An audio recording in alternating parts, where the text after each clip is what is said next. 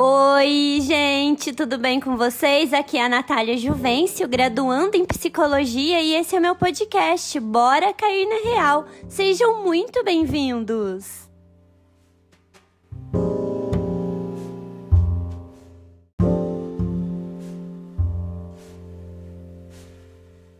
Gente, o episódio de hoje é cinco hábitos que você e a maioria das pessoas fazem e que aumentam a ansiedade. Bora lá? Bora lá saber quais são esses cinco hábitos que podem estar atrapalhando a sua vida. Bom, gente, o primeiro hábito é você dizer sim quando na verdade quer dizer não tá? A busca pela aprovação nem sempre é uma coisa boa, especialmente quando você não está de acordo.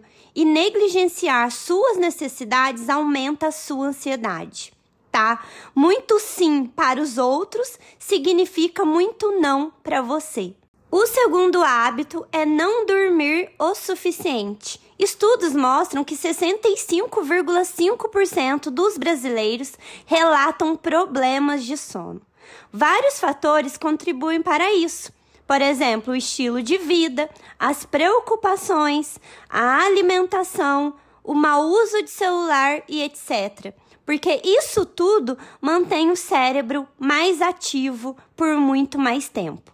Eu confesso, gente, que não dormir o suficiente, esse é o principal hábito que eu tento administrar.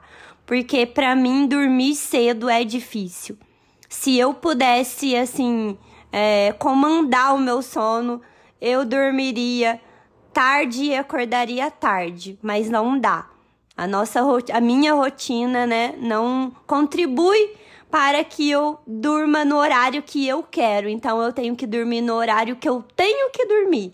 É uma regra, eu tenho que fazer higiene do sono, mas eu sei que é difícil. Eu sei que é difícil para você também. Mas vamos tentar, né? Vamos tentar juntos, né, ter uma higiene do sono para a melhora da nossa qualidade de vida.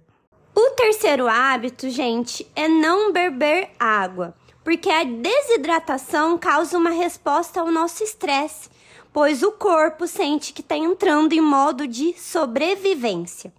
Isso desencadeia uma resposta de luta ou fuga, onde você sente mais ansiedade. Então vamos beber água, vamos ter a nossa própria garrafinha de água para a gente bater aí a meta. Dizem que a meta é 2 litros de água, não sei, vocês verificam com o nutricionista de vocês.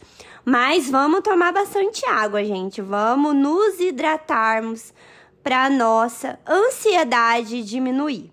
O quarto hábito é pular as refeições. Muita gente pula a refeição por causa da correria do trabalho. Mas isso libera hormônios do estresse, gente, o cortisol, na tentativa de aumentar a sua reserva de energia. E esse excesso de estresse pode induzir a ansiedade.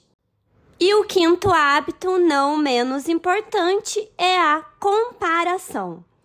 Ao pegar o celular logo pela manhã, a maioria das pessoas se comparam com as outras. Você é desse tipo? Desse tipo que já acorda pegando o celular, vendo aí as redes sociais, vendo o que as pessoas estão fazendo. E aí, Fulaninho já fez aquilo, Fulaninho já fez isso, Fulaninho tá viajando. Aí começa aquele sentimento de comparação. E isso sim te causa ansiedade, porque essa comparação causa mau humor, pensamentos negativos e aumenta consideravelmente, claro, a ansiedade. Então, presta atenção se você acorda e já pega o celular, começa a se comparar e já sente um mau humor, tá na hora de parar por aí. Tá na hora de você levantar, tomar o seu café da manhã sossegado, fazer uma meditação ou ler um livro ou conversar com as pessoas que você mora junto, bater um papo, olhar na rua os carros, olhar na rua a paisagem, sabe? Ir na sacada, tomar um ar. Acorda, faça outras coisas outras coisas que te deixem mais leve, que deixem o seu dia mais leve, né? Se você acorda, olha no celular, alguém já treinou e isso te motiva a colocar um tênis e ir treinar, ótimo. Mas se você acorda, olha no celular, alguém que já fez isso, já fez aquilo, isso te traz um sentimento de inferioridade, tá na hora de parar por aí. Levanta, faz o que você tem para fazer e depois pega o celular. Combinado?